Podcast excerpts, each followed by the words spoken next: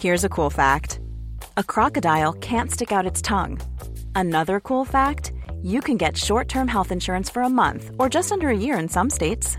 United Healthcare short term insurance plans are designed for people who are between jobs, coming off their parents' plan, or turning a side hustle into a full time gig. Underwritten by Golden Rule Insurance Company, they offer flexible, budget friendly coverage with access to a nationwide network of doctors and hospitals. Get more cool facts about United Healthcare short term plans at uh1.com. Ready to pop the question? The jewelers at BlueNile.com have got sparkle down to a science with beautiful lab grown diamonds worthy of your most brilliant moments. Their lab grown diamonds are independently graded and guaranteed identical to natural diamonds, and they're ready to ship to your door. Go to BlueNile.com and use promo code LISTEN to get $50 off your purchase of $500 or more. That's code LISTEN at BlueNile.com for $50 off. BlueNile.com code LISTEN.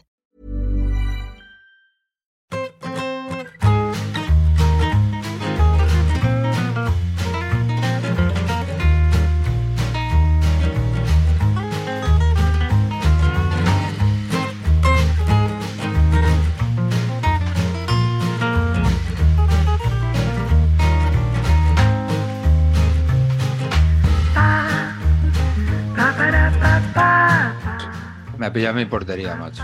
Ha sido increíble, increíble. No ha ido. Lamentablemente no ha ido con su, su selección al mundial, ¿verdad? El mismo día que, que salía la lista de Francia. Le estaría desmoralizado, a lo mejor, claro, por no ir y. Claro. Ahora, ahora se entienden muchas cosas, claro. Bueno, yo creo que la, la temporada del Real Club Deportivo Español está siendo magnífica si tenemos en cuenta que está jugando sin portero, ¿no? Porque no la coge con la mano. Es que es algo. ¿no? Portero. A ver si no sabe que el portero la puede coger con la mano. Es un guardaballas absurdo, absolutamente. No, Pero no, no, el no. Villarreal más anodino Villarreal, de la lamentable. historia. O sea, para Villarreal. metido cuatro. Pero vamos, lamentable el Villarreal, flojísimo. ¿Habrán destituido a Setién cuando se emita este vídeo? Porque el otro día lo de Almirón dejamos caer que estaba ahí en la cuerda floja y Setién le auguramos un futuro un poco negro, pero no sabíamos qué tanto. Pero ya no hay más jornadas, ¿no? No, bueno, pero se Copa. decía que pasara lo que pasara le echaban. Y Bueno, Bueno. pues el que vea este vídeo sabrá qué ha pasado porque el Mundial empieza ya, queridos amigos. Empieza el domingo. El día de mi Estoy- cumpleaños, además. Eh, estoy ansioso, la verdad, Miguel. Tengo de, de regalo un precioso Qatar-Ecuador. Qué suerte, tío. Patch, ¿qué te hace más ilusión? Eh, ¿Repasar hoy un mundial más o que empiece el Qatar-Ecuador? Uf, ¿Cómo estás? De... No sé, no estoy nada emocionado con ver to- todos los partidos, que es lo que me gusta, intentar ver partidos absurdos, es lo que me divierte más. Ah, yo supongo que me meteré en harina enseguida, ¿eh? Pero ahora a priori no. Por cierto, Miguel, tú que seguro sabes, si tienes la liga, ¿ves el mundial o hay que pedir algo? Sí, si tienes Sí. la liga. Si ves tienes el la mundial. liga, ves el Si mundial. tienes la liga en Movistar o la Pero yo cha- no tengo o- Champions, yo solo tengo la liga. Con la liga lo ves, con la liga lo ves. Sí, sí. Tengo Champions, de- de- digamos, Y de, se de la puede ver, se puede ver por ahí en una plataforma, pero como no se han anunciado aquí, que tenemos una comunidad futbolera que por lo que sea podría venirles bien para trincar ahí, pero han decidido que no se anuncian aquí. Hombre. Bueno, no, no han decidido, no es que hayan decidido que no se anuncien aquí. Como ni saben que existimos, pues Aquí nada, no se pues- regala ni un GRP, amigos. pues no les hacemos publicidad. Eh, hablando de publicidad, Patch, Sí. eh, aquí hemos dado mucha bola en saber empatar a Cidanes y Cargoles, Sí. a pesar de ser un proyecto tuyo personal en el que nos mantuviste apartados en todo momento, Sí. pero lo consideramos, No, sí, sí, no se os ofreció en absoluto. Así lo es. consideramos un proyecto del universo saber y empatar. Eso lo a consideras todo. tú.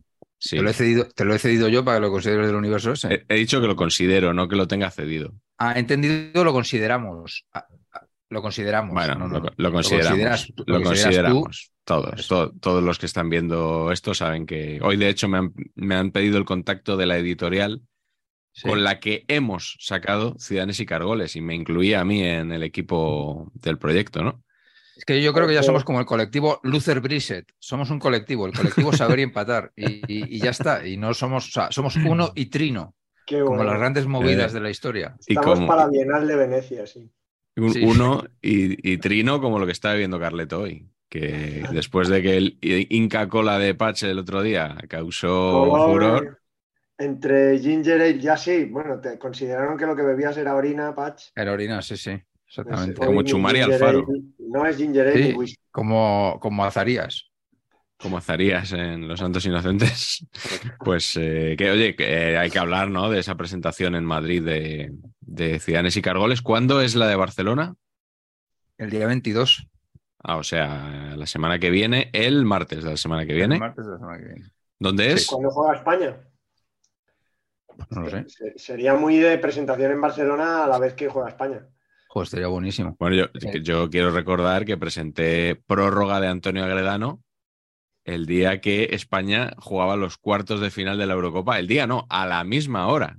Es maravilloso que, esto. que los amigos de Panenka, pues por lo que sea, igual no sabían que ese día había Eurocopa Claro. y pusieron, y Hombre, pusieron ahí el, partido. España-Costa Rica es el miércoles 23. Pero, Miguel, Fenomenal. tu no presencia en Ciudadanos y Cargoles Ausencia. es debido a, a tu, a tu probada eh, a tu probada independencia, Eso es, porque no eres de ningún equipo. eso es. A, Bueno, a tu probada como- suicidad futbolística, ¿no? sí, de yo. hecho, La auténtica tengo- Suiza del fútbol. tengo aquí una cruz blanca en, en esta sudadera que traigo hoy más abajo.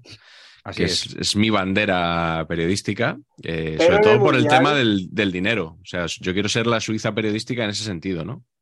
De que venga, de que, que venga aquí el capital, pero no lo consigo. En el Mundial sí podrás decir con quién vas. Sí, bueno, ahí no hay problema, no hay problema.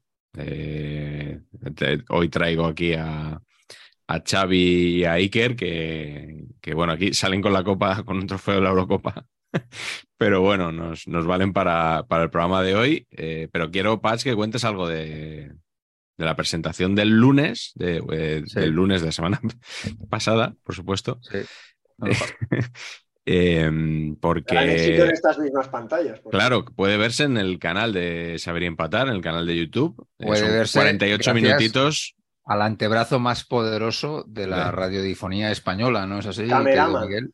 Sí, sí, Porque-. Ese aguantamiento de iPhone rollo ofrenda, eso no se ha visto una cosa igual, vamos. eh.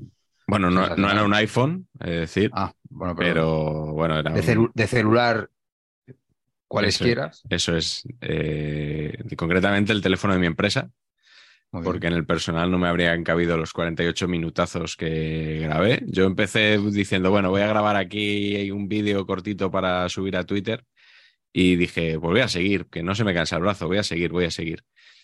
Y ya dije, pues cuando llevaba 20 minutos dije, ya va a ser una tontería cortar. Así que nada, me fui cambiando de mano el teléfono Pues mira, y, y grabé. Tomás, Tomás y yo te lo agradecemos muchísimo porque yo creo que ya tenemos nuestro portfolio como dúo cómico, como rollo arrollito y pozolón, pues eh, yo creo que, ¿no?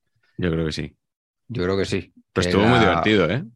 Yo me lo pasé fa- fantástico. eh, eh, el señor Marañón estuvo repartiendo juego como en el propio terreno de juego de una manera sensacional, intentando meterme, darme baza en la conversación para que no fuera un arrollamiento entre Tomás Guas, que es correcto, y Joe Llorente, que estaba en el público, y adquirió un protagonismo, francamente, que no Sí. sabe muy bien por qué. ¿No? Sí, sí, la verdad que cuando uno está en el público y no en la mesa, de- debe que debe mantener un perfil bajo, yo creo, y a lo mejor hablar si le preguntan o en el turno correspondiente, ¿no? Sí, pero tengo que reconocer que en la Pitipedia eh, hizo lo mismo su hermano Doñín, en la presentación sí? de la Pitipedia. Sí, sí. Con lo cual es una cosa de que el llorentismo, entiendo que en el próximo libro que presente aquí, pues me vendrá el lechuga y me, y me reventará también el, el evento, claro. O Julio, ¿no? O Julio, claro. Paco o Julio son los que, Cualquiera de los dos hermanos que queden. los que faltan. Sí, si presentas barullo en el área, Carleto, ten cuidado que no Y entre. la saga continúa.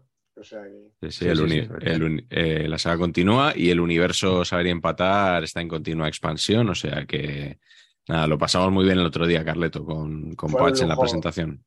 Fue un lujo, yo estaba más nervioso que los home- homenajeados y, y- y fue, lo pasamos bien, sí, la verdad que, que Muy guay. son dos talentos estupendos que tienen un, un gracejo muy especial, son muy divertidos. Parece que la palabra gracia es un poco de menos, yo lo digo con todo el... No, no. Muchísimas gracias, sois muy divertidos. Muy cosa que me lague más, yo creo. Que... Y, por eso... Aprovecho para meter en este momento la definición que hace eh, mi, mi señora madre de mi persona. Mi señora madre dice que soy un gracioso sin gracia. Eso es todo lo que. Eso es todo lo que. Imagino que será la única persona en el mundo que te llama Antonio, ¿no?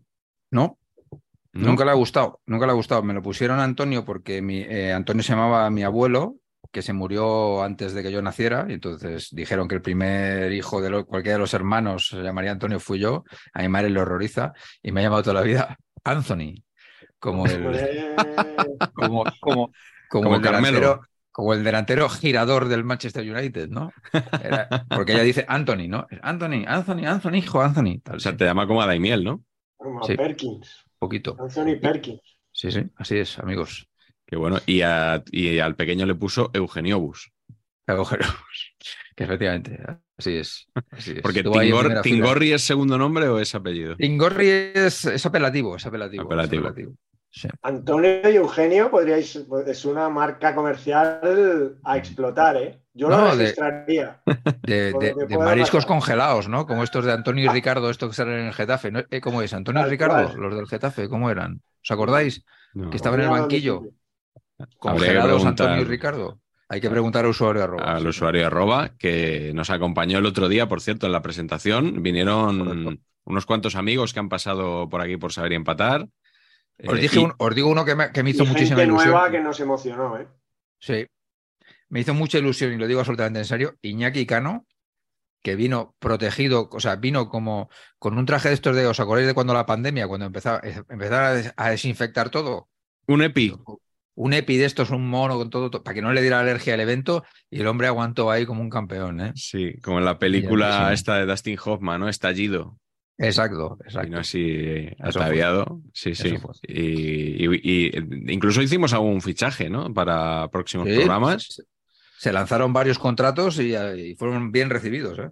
Sí, sí. Y tenemos que dar las gracias a Javier, que es un. No sé si es espectador o es oyente, que vino a decirnos que había perdido a su padre hace poco. Ah, sí, joder. Y que, que, bueno, que nos escuchaba su padre también, que nos escuchaban él, el hermano, y bueno, la verdad que nos se acercó a darnos cariño, nosotros intentamos dárselo a él también. Y, Me emocionó, pero vamos, tremendo. Y nada, vaya desde aquí nuestro saludo y, el programa de hoy, porque seguro que recuerda cómo vivió el Mundial de Sudáfrica. Yo creo que es algo que recordaremos toda la vida, ¿no? De cómo vivimos los partidos decisivos del Mundial de Sudáfrica y en concreto la final, esta edición de la Copa del Mundo, la decimonovena, que se celebró, que comenzó el 11 de junio de 2010, eh, año en el que en Haití hubo un terremoto terrible que produjo miles de muertos y heridos. Eh, no sé si os acordáis, pero, pero fue, fue tremendo y bueno. Eh, afortunadamente mucha gente se, se volcó con, con, este, con este país. En Islandia hubo una, otro accidente natural, eh, pero aquí el, daño colateral mayor fue que el Barça tuvo que viajar en autocar hasta Milán eh, estamos hablando de la, erupción de un volcán de nombre impronunciable. no me acuerdo que fue este año, ¿eh? Sí, sí. Me parecía que había sido, o sea, más, más cerca. No, no, no. Fue en 2010. El Barça no cerraron el espacio aéreo al norte de Europa. El Barça no pudo viajar a Milán en avión, lo hizo en autocar por las cenizas que arrojó este, este volcán tremendo. Y el Inter ganó ese año la, la Copa de Europa. Eh, tenemos varios cambios también de presidente este año. David Cameron eh, asume el cargo de primer ministro del Reino Unido, que es un cargo que, como todo el mundo sabe, goza de una gran estabilidad actualmente. Eh, José Mujica, que no Mujica, asume la presidencia de Uruguay y en Brasil Lula da Silva se despide de la presidencia que, como sabemos, pues eh, va a retomar próximamente. Wikileaks revela informes sobre delitos y faltas, esto parece de película de Woody Allen, cometidas por las Fuerzas Armadas de Estados Unidos en la guerra de Irak. Y he de decir que este año no he encontrado muchos sucesos, acontecimientos que me han llamado la atención. Eh, he hecho una lista de personajes que nos abandonaron aquel año 2010. Eh, es una lista muy heterogénea, como le gusta a Patch. Tenemos a Eric Romer, J.D. Salinger, Luis Molovny, Miguel Delibes, Juan Manuel Gozalo, Juan Antonio Samarán, Jordi Estadella, Ángel Cristo, Antonio Ozores, Denis Hopper, José Saramago, Manu Tebol, Logan Fiñón, Tony Curtis, Eduardo Manchón, Manuel Alexandre, Juan Carlos Arteche, Mario Monicelli, Blake Edwards, Enzo Bersot y Luis Mariñas. Yo le digo a usted que si hubiera en unos premios de estos, los Goya, los Feroz, los que fuera, una categoría pupurrí de fallecidos, está usted liderando, o sea, es usted un mago de la combinación, ¿eh? pero sensacional, ¿eh? Ante tamaña lista, solo se puede decir siempre se van los mejores. Así es. Y bueno, eh, hay que hacer un, alto en, yo creo, en Juan Manuel Gozalo, ¿no? Hemos nombrado a Molovni y a Manchón, pero bueno, yo me, apetece quedarme con Gozalo, que cubrió tantos mundiales con Radio Nacional y que, que en abril de 2010 pues eh, falleció sin ver a España campeona del mundo, que, le habría encantado. Eh, en cine tenemos a Catherine Bigelow, que se convierte en la primera mujer que gana el Oscar a la mejor dirección por The Hurt Locker, que gana también el Oscar a la mejor película. Este año se estrenan Origen, de Christopher Nolan, Cisne Negro, de Darren Aronofsky, Pa Negra, de Agustí Villaronga, La Red Social, de David Fincher, Valor de Ley, de los hermanos Cohen, y posiblemente la mejor de todas, Toy Story 3. Y en deportes, aparte de la Champions del Inter, se celebran los Juegos Olímpicos de Invierno en Vancouver, Canadá. El Barça Pacheco gana su segunda Euroliga y última hasta la fecha de baloncesto. Alberto Contador se proclama campeón del Tour de Francia, pero eh, chuletón, exactamente, chuletón mediante que acordaos esa carne que era tan buena que no se podía desperdiciar y tuvo que, tuvo que ingerirla, fue descalificado. Riquísima, estaba riquísima. Bueno, madre mía, eso a la brasa, ¿eh? No, no. Sebastian Vettel se convierte en el piloto más joven en ganar el Mundial de Fórmula 1. Magnus Carlsen se convierte en el número uno del mundo más joven de la historia del ajedrez. Em, la selección de fútbol de Togo, que fue objeto de tanta atención por Patch en el anterior Mundial, sufre un ataque terrorista en Angola.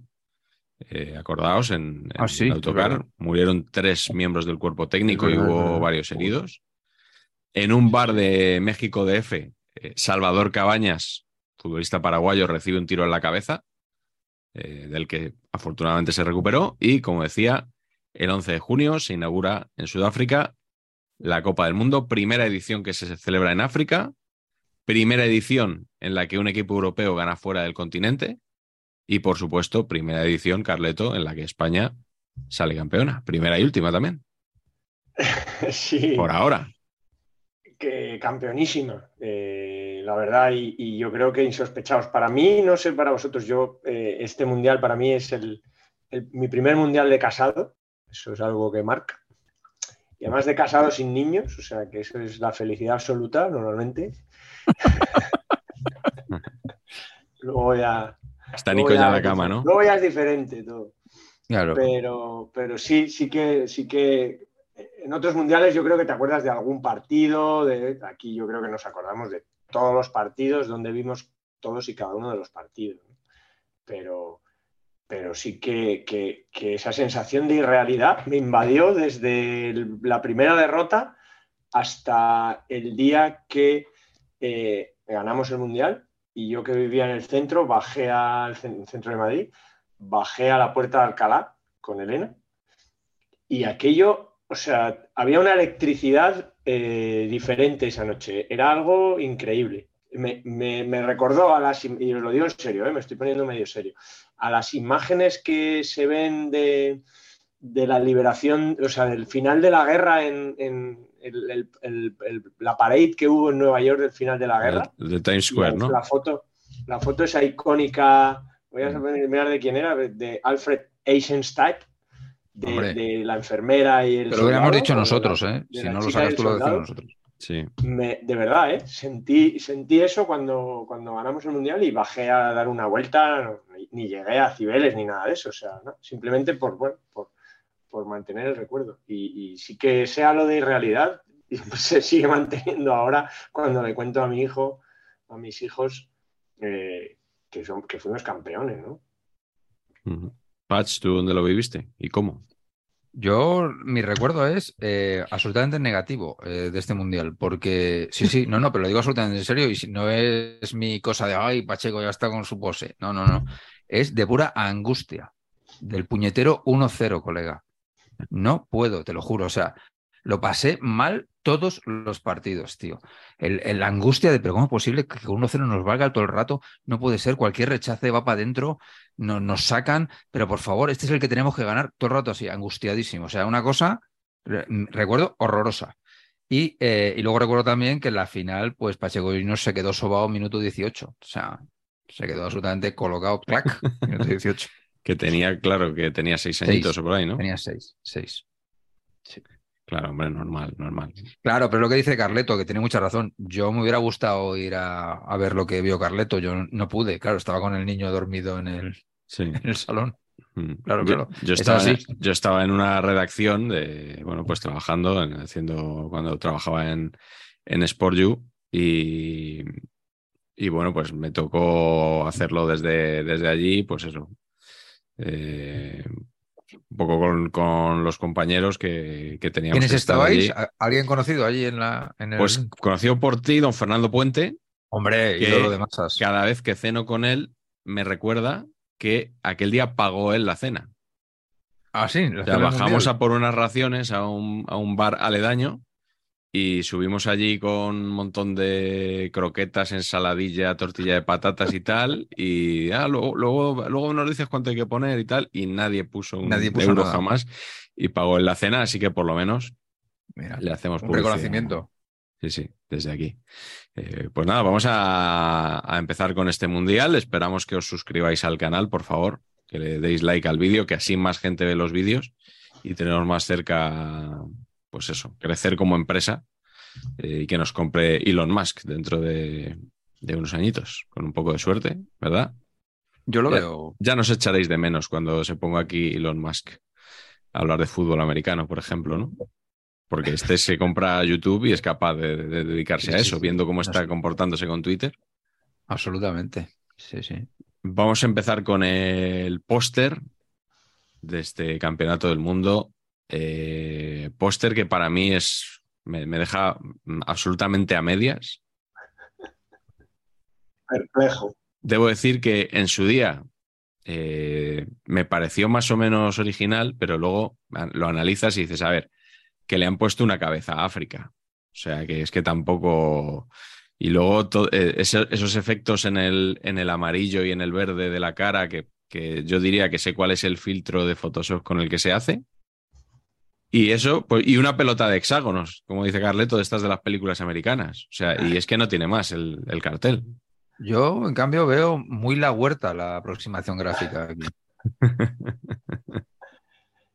Y una tipografía que es la, debajo de la Comic Sans Sí. está Sí. esta, ¿no? Es muy correcto. Está la Comic Sans, la Algerian y luego esta. Y luego esta. Sí, Medalla sí, de bronce. O sea, yo creo que es el equivalente a la, a la- a la tipografía vasca, esta de los asadores, de, Sí, sí, sí. pero de África, ¿no? O sea, El chistu de África lleva, lleva como- esto. ¿no?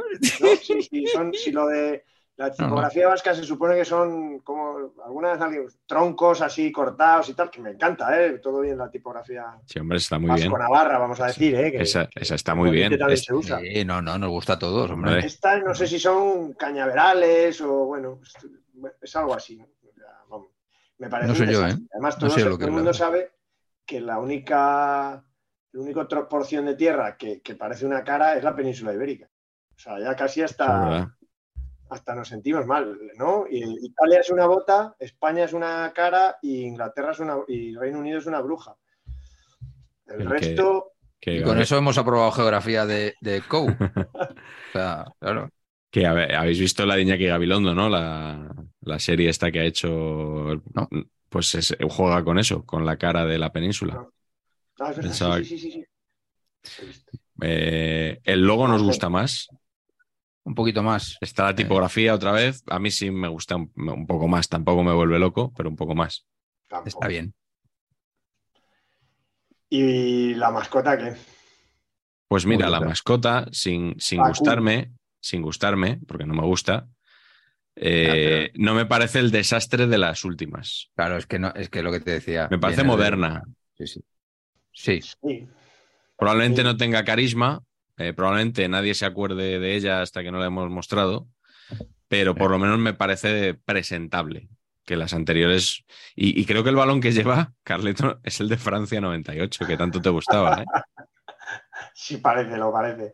Lo parece. Sí, y luego, no sé, el pelo verde, hay, pues hay cosas ahí, vale, que, que son los colores nacionales, ¿no? De, de- Mm. de la selección de Sudáfrica, pero es como si, no sé, como, como si a Naranjito, Naranjito iba de la selección española vestido, igual sí, ahora que lo pienso. Sí, sí, sí, igual Sí, sí, sí, sí. O sea, eso España, sí, eso es una España. constante, eso sí. Claro, Pero aquí como que, como que canta más. el otro día llegó Don. Bueno, es un leopardo, que tampoco queda muy claro. Sí, sí, un leopardo con, con las manchas, ¿no? Es un poquito Rodolfo, el león de Mari Carmen y sus muñecos. No sé si os acordáis. Lo que no sé si hablará igual. Qué bueno. Bueno, pues Eh, y Zakumi, vamos a decir, ¿no? Que Za es Su- Sudáfrica en algún tipo de códigos y Kumi es, significa 10, o sea, Sudáfrica 10, Sudáfrica 2010. Bueno, está, está medio bien traído. Bueno. Y creo que fue la primera mascota que tenía, tenía canción propia. Pero no era Waka Waka la canción, ¿no? Waka Waka es la mejor canción de la No, historia no, no, de no. los mundiales. Era una canción Game On de Pitbull, Tekazi and Dario G. Mm, Muy bien, pues nada, pues ahí, pues ahí queda. Pero a mí casi que me gustaba más la de la de cuatro. Hombre, es que eso, cuando hay un, cuando hay un letrista, macho, O sea, este fue el Mundial de 4, ¿no? Sí, sí, porque 2006, 2002 fue Antena 3, que fue el primero que no dio televisión española, 2006 la sexta y 2010 lo da 4, Vale.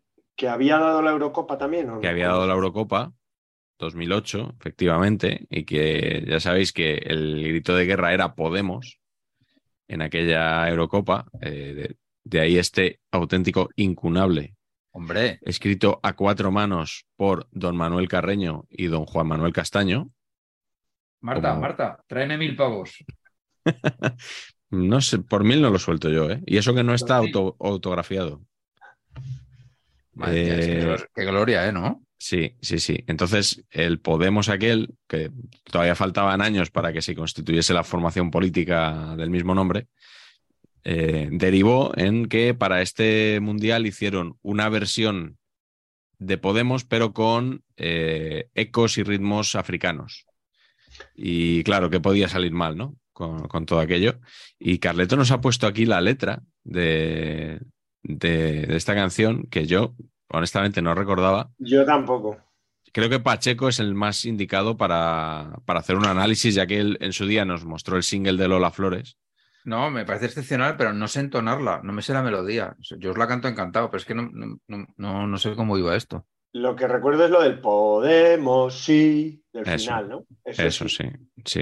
Eh, eh, hay alguna estrofa que es Eto, no la to, que es un poco lo de Sabina, de como te digo una co, te digo la o, pues Eto, no la to, Cacá ni le da, Messi ni la huele, la ro ganará. La ro se supone que no es la rocío, es la roja. Iker es te la pa. Xavi te la, te, te la mue, el niño la da, Villa que la me, que la mete. Henry no la cue, Bufón nada de na, Cristiano no no, la ro ganará. Iker Madre te la mía. pa, Xavi que, que la mue, el niño la da, Villa que la me, la ro ganará, la ro ganará, la ro ganará. Podemos sí, podemos sí, podemos sí.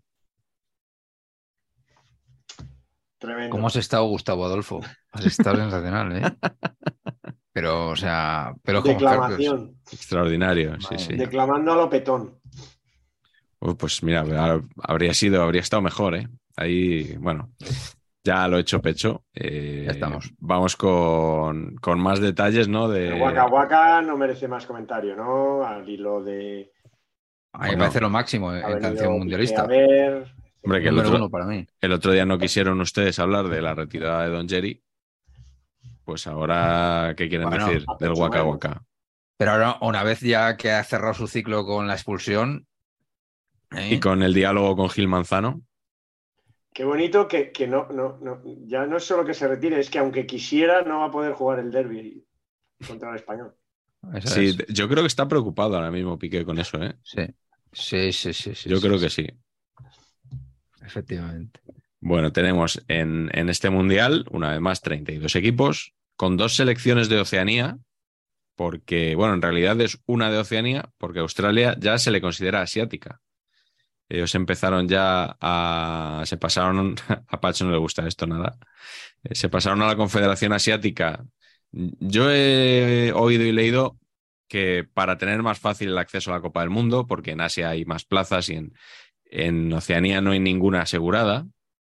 Eh, también porque el hecho de jugar en Asia les permite enfrentarse a mejores equipos que no los rivales habituales en su zona y eso les ha permitido progresar también como selección. Bueno, yo creo que, que por todo ellos entendían que su sitio estaba ahí y les aceptaron. Así que llegaron a este mundial ellos y Nueva Zelanda, que juega su segundo mundial después de España 82 y es la única selección invicta de este mundial. Tres partidos, tres empates, nada menos. Siempre nos gustan ¿eh? esas selecciones. A mí siempre Sí. muy a favor. Sí, sí. Cahill, grandísimo. Eh, tenemos a las dos Coreas también en, en el campeonato, sí que- la, sí. la- la divertida y la aburrida. Tenemos debutantes a Eslovaquia y Serbia.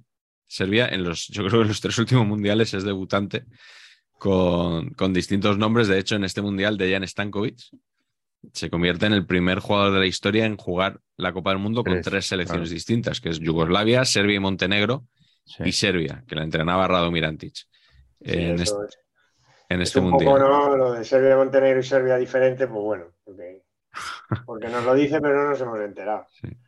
Y luego, Carleto, tenemos a Forlán de Balón de Oro y a, y a Thomas Müller de Bota de Oro. eso. ¿Pero por qué? ¿Por qué si metió los mismos goles que Villa, Snyder y, y- y- y el propio Forlán? ¿Pero por qué? O sea, en otros mundiales, cuando en el Mundial 62, pues era Babá y Garrincha. Y ya está. Los que fueran goles, empatados. Más claro sí. Empatados, y ya está, que no pasa está. nada. Hubo un pichichi ahí que ganaron en España, que ganó Juanito, Da Silva y no sé cuántos más. Mm. Eh, pues ya está. ¿Qué, qué es eso de que porque Müller tuvo tres asistencias, dio tres asistencias? O sea, las asistencias, ¿qué coño tiene que ver con... pa- ¿No? Pa- pa- Totalmente pa- de acuerdo. ¿Qué es eso? Sí, señor. Sí, Bueno. y, y Forlán Balón de Oro del Mundial, Un poquito justo, ¿eh? pues hombre, gran Mundial de Forlán, pero, pero Sí, mejor ya, jugador pero- del Mundial, Forlán, macho. ¿no? Que, que aunque nos pese, este mundial la gente de fuera de España lo recuerda como una castaña pilonga. Tiene que, efectivamente. eh, que España no jugó tal, que Maradona, ¿os acordáis? Dijo aquello de sin porterías, era como, como ver un partido sin porterías, o sea, que hacía frío, la gente este mundial es como para nosotros, no sé, no sé cuál decir para no faltar, pero ¿cuál? Di, di uno, Pach. Tú puedes Italia cualquiera. 90, Italia 90. Cualquiera en realidad, sí, sí, absolutamente. Es- es- no, es como para nosotros, no sé. Nosotros hablamos muy mal de Italia 90. 1938. O sea, Sí. Una cosa remota y que no. pero bueno, tuvimos la suerte de ganarlo y, y, y- y- y por eso, joder, no lo vamos a olvidar, pero vamos, en el resto del mundo, la milonga, el tiquitaca, en fin. Bueno, pero es verdad que España fue un país muy admirado de- internacionalmente porque ganó con justicia el Mundial, la Eurocopa anterior y la posterior. Eh, veníamos de, de eso, de un, torneo en el que España había ganado con mucha autoridad, jugando muy bien, que por fin se rompió ahí ese, ese lastre que teníamos, ¿no? Mental, yo creo, psicológico, y que, que rompimos a jugar bien. Y, y, bueno, a lo mejor no fue tan brillante como recordamos el Mundial 2010, porque se sufrió mucho, como decíamos, y todos los partidos con 1 a 0. Y, y bueno, pero yo creo que durante unos años sí que el fútbol español fue unánimemente reconocido en el mundo, ¿no? Sí, sí, no, en eso por supuesto, eh, pero, pero que el Mundial en concreto no... Y luego que, que revisando un poco, si te pones a mirar, eh, yo creo que hubo menos goles, o sea, no, no fue un mundial descollante. El anterior yo creo que fue incluso un poco más alegre eh, en cuanto a goles, no sé, me da esa sensación, tengo esa, esa sensación y, eso que cuanto más cerca están los mundiales, yo ya sabéis que, menos los, más pierdo la perspectiva, ¿no? Pero, pero que, el hecho de que nosotros lo recordemos mucho no empaña que, es verdad que en general creo que es un mundial un poco que, no, pasa a la historia como en España 82. No, Probablemente no. Bueno, vamos a leer rápidamente la convocatoria de España que nos lo pidieron y en la anterior se me olvidó y la tuve que meter en un rótulo. Eh, teníamos como porteros a Iker Casillas, Víctor Valdés y Pepe Reina. Defensas Raúl Albiol, Gerard Piqué, Marchena, Puyol, Capdevila, Ramos, Arbeloa. Centrocampistas Iniesta, Xavi, Sesc, Xavi Alonso, Busquets, Javi Martínez, David Silva, si lo consideramos centrocampista, y delanteros eh, David Villa, Fernando Torres, Juan Mata, que bueno, que para mí no es delantero, pero donde lo estoy leyendo lo colocan ahí, y el gran Pedrito en la frontal. Eh, yo el otro día en los comentarios del canal alguien dijo algo de Villa, con lo que estoy absolutamente de acuerdo, que me parece que es un jugador que no está reconocido como debería. Absolutamente. Internacional y nacionalmente exactamente igual. Sí. Absolutamente, de acuerdo.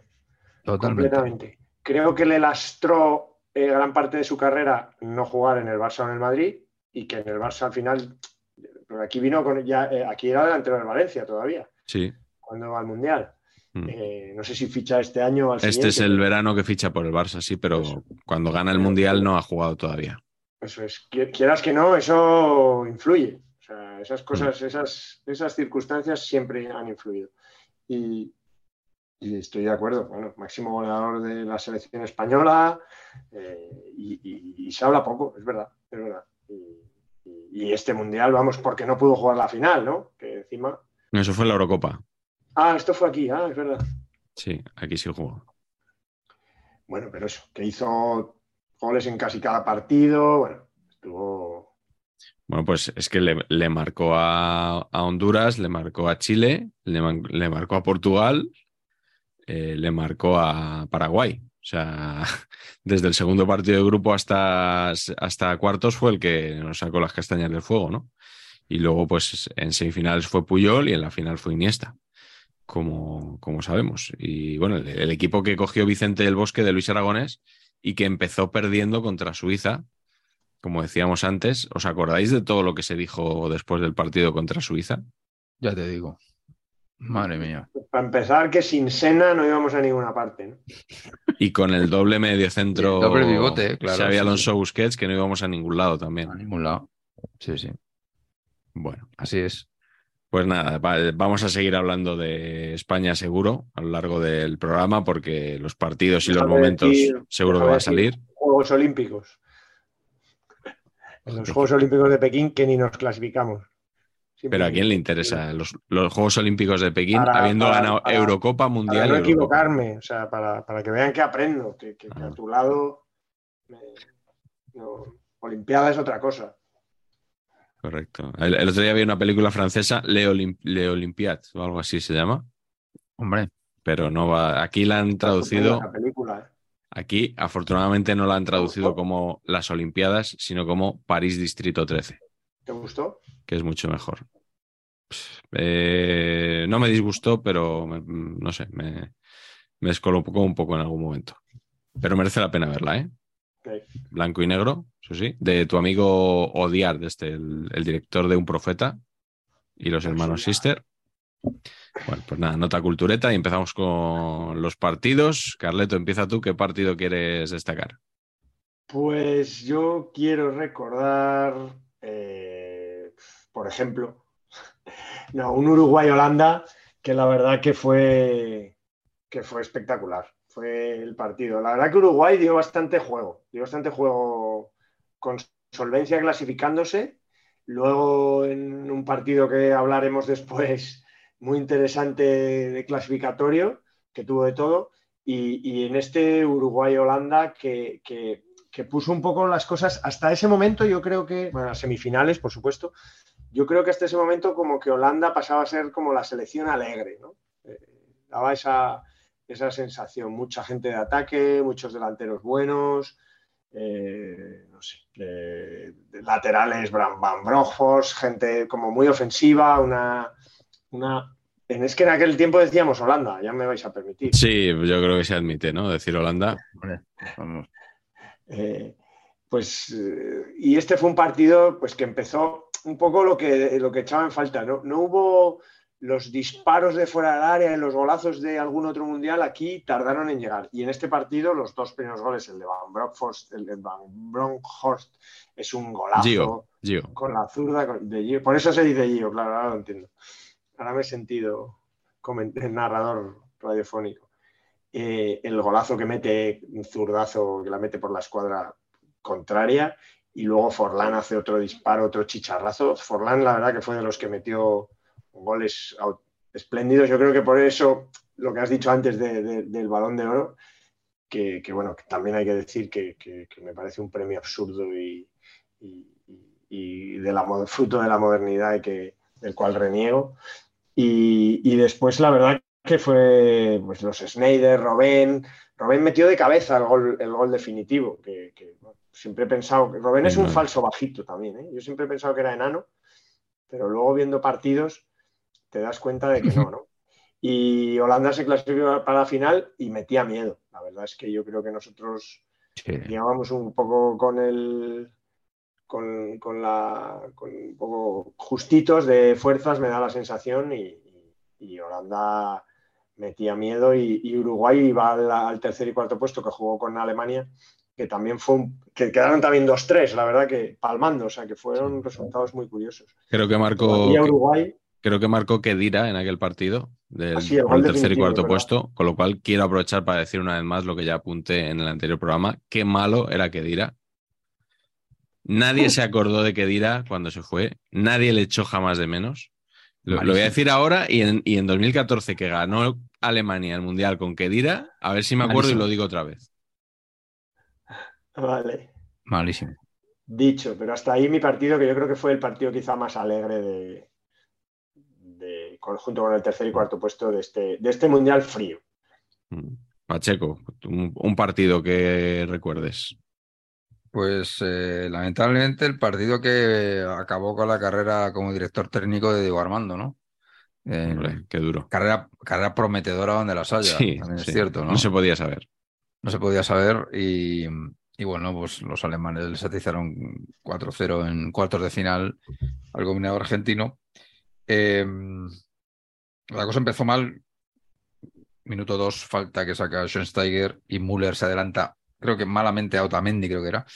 Se adelanta y meten. Y luego hay como unos minutos en los que yo pensé que Argentina podía, pero no, de esto que no. Y luego al final ya fue un desembarco total. Me gustó mucho una jugada de Podolski que, que remata Close a puerta vacía, pero la remata como cuando jugamos en el recreo, ¿os acordáis? Que te metías, dudabas si meterte hasta dentro con el balón o empujarla antes de entrar. Porque no, si te metes hasta dentro con el balón es como muy chuleta, ¿no? Si la dejas ahí, ¿no? Parada. Entonces Klose decidió con buen criterio en un mundial empujarla, pero se podía haber metido hasta dentro con el balón perfectamente. Y esto me sirve para eh, sacar un recuerdo que tengo horror. El peor recuerdo de este mundial es las tipografías, amigos, de los jugadores, mm. porque se decidió por parte de algunos combinados, con de los de Adidas, que las letras iban a ir en caja separadas. Es decir, que Schweinsteiger ocupa lo mismo que Klose.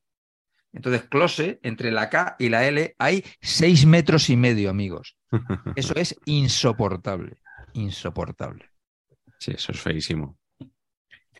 Y luego al final en la, en la hizo, hizo, un jugador Schweinsteiger, pero o sea, rollo Diego Armando, ¿eh? Que se ventiló a tres ahí en un gilly corner que le sacó y que remató Fedrich.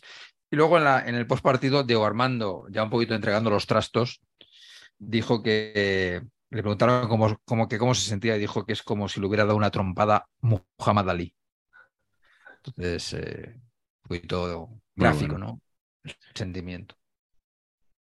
Sí, es un poco el, equivalente al no llegaron a tanto y tal, pero bueno, esos partidos que tiene Alemania como el que le hizo a Brasil en el, en el 2014, ¿no? Que ese día te arrolla y... Yo creo que fue menos arrollamiento, ¿eh? Yo no, no esto fue al final, yo creo, ¿sabes? O sea, no, no, me, no me pareció que fuera una cosa de, Dios mío, la que me van a caer aquí. Vale, que tampoco, tampoco Maradona estuvo muy fino en la dirección técnica. ¿eh? O sea... nuestro, nuestro amigo David Mosquera, el no argentino, dirá que el resultado es engañoso, como el de Colombia. Seguramente, ¿no? Por cierto, estuvimos con él el otro día, que, que estuvo por Madrid. Incluso estuvimos con la gente de, de, ese otro canal del que usted me habla. ¿Qué canal? Para que no se diga que luego no somos conciliadores. Estuvisteis algunos. Estuvimos algunos, sí, sí. Estuvimos algunos, sí, y nos arrepentimos de haber estado. Patch, eh, ¿odias a Müller, a Thomas Müller? No, porque le Te lo comparan mucho con Raúl, a este jugador. No, no, no, muy superior. Pero, o sea, a galaxias de superior. Müller. Uno de mis futbolistas preferidos. Jugadorazo, vamos. De todos los tiempos. Me, sé que en algún momento, yo que no soy muy. Por cierto, Patch, ya no nos pones camisetas, eso solo es en la versión. No, eso, es. La versión... cuando, cuando, está en casa y cuando es el programa normal. ¿Cómo me, cómo me entero de las cosas? Pues me... que si pues en algún día me compraré una camiseta de Müller, lo sé. No, no, he llegado todavía, ya voy tarde, pero del Bayern, a poder ser.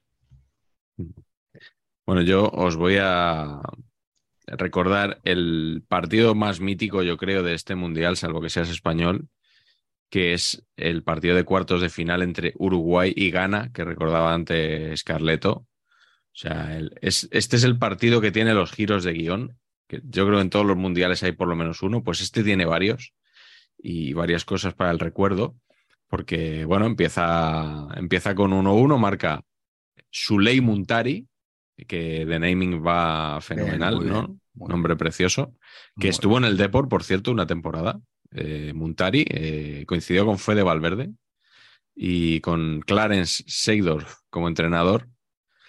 El Deport, por lo que sea, acabó en segunda eh, aquella temporada, pero. cosas, cosas. Exactamente.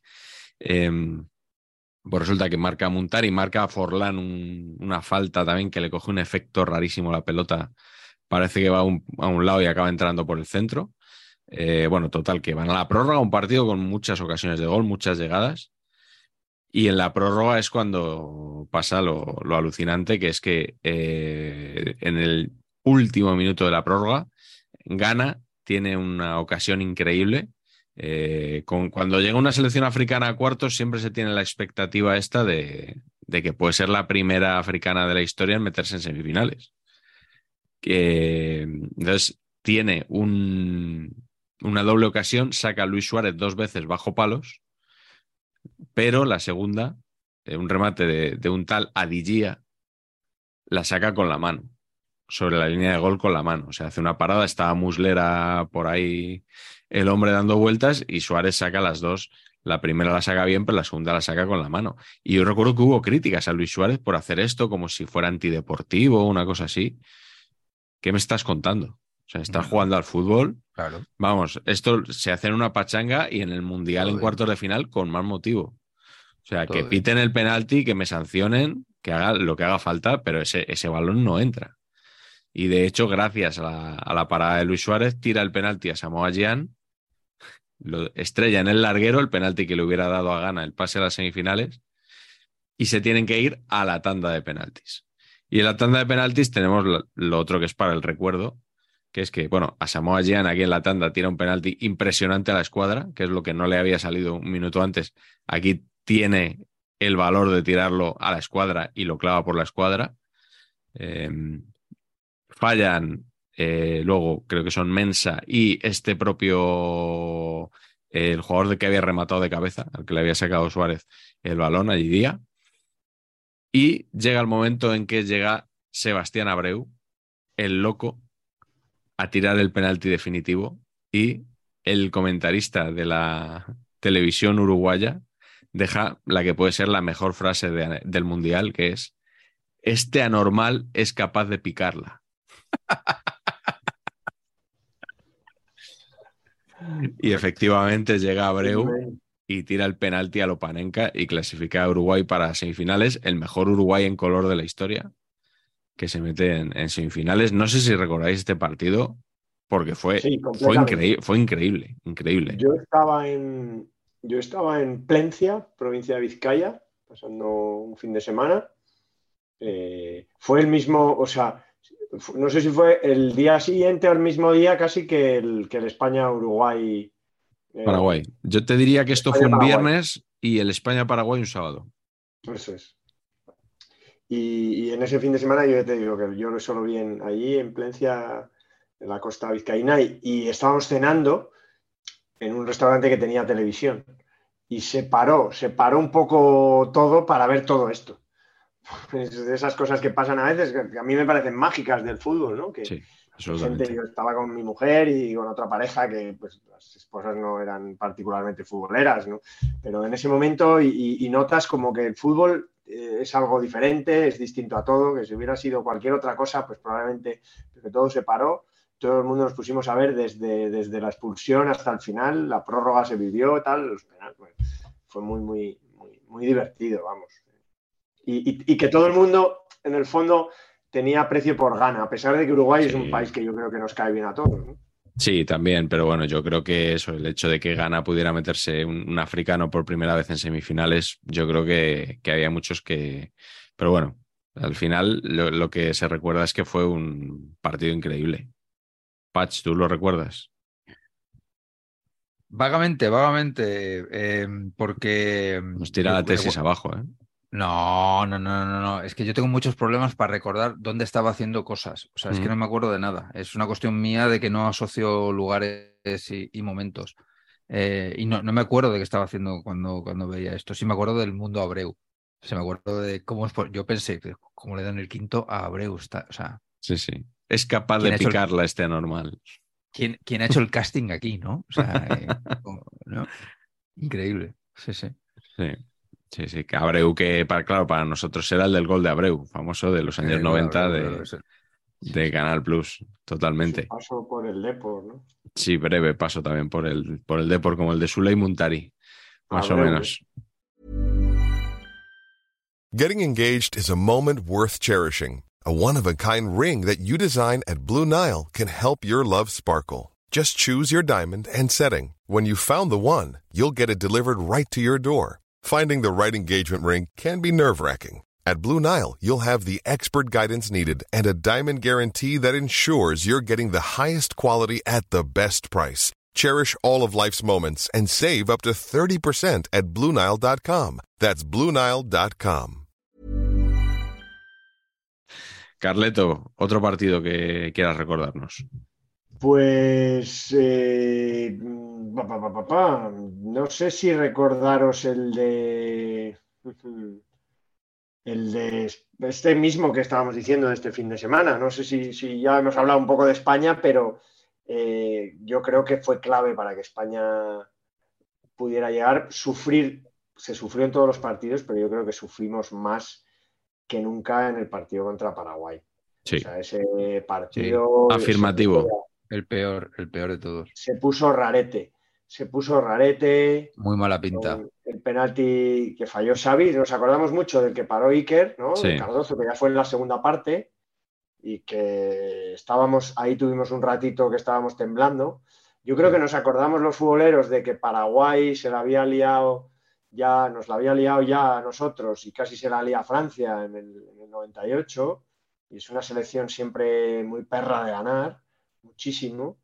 Y, y aquel partido, vamos, yo lo recuerdo como uno de los, de los momentos. También recuerdo perfectamente dónde estaba, ese lo vi, lo vi en ese mismo fin de semana en la playa y tal. Y, y- y fue, vamos, momento de más de alivio que de alegría casi, ¿eh? porque se pasó, se pasó fatal. Sí, sí. Pero eso, y, y- incluso yo había llegado a olvidar que, que Xavi falló un penalti, Xavi Alonso. Fíjate. No te pasaría como a Mr. Chip. ¿Qué Que se-? Es, Mr. Chip estaba en el, en el campo y se desmayó. Me lo contó a mí en una entrevista. de- de- tenía tal tensión, se ponía tan nervioso con los partidos de España que, que sufrió un desmayo. O sea que este fue el peor partido con diferencia. La, la prueba es esta. Ostras.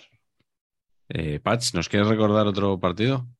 A ver, yo creo que, a ver, yo creo que hay que hablar, pero simplemente por el gol este fantasma que fue al revés que en el 66, ¿no? De la Alemania famoso este Inglaterra con el, el chute este de Lampard que, Sí. que, que claramente es, pero no es. Y que no sé qué leches pasó con las casas de apuestas, ¿no? Que no querían, que no Mm. querían pagar lo que pasó porque, Pero decían que había sido gol.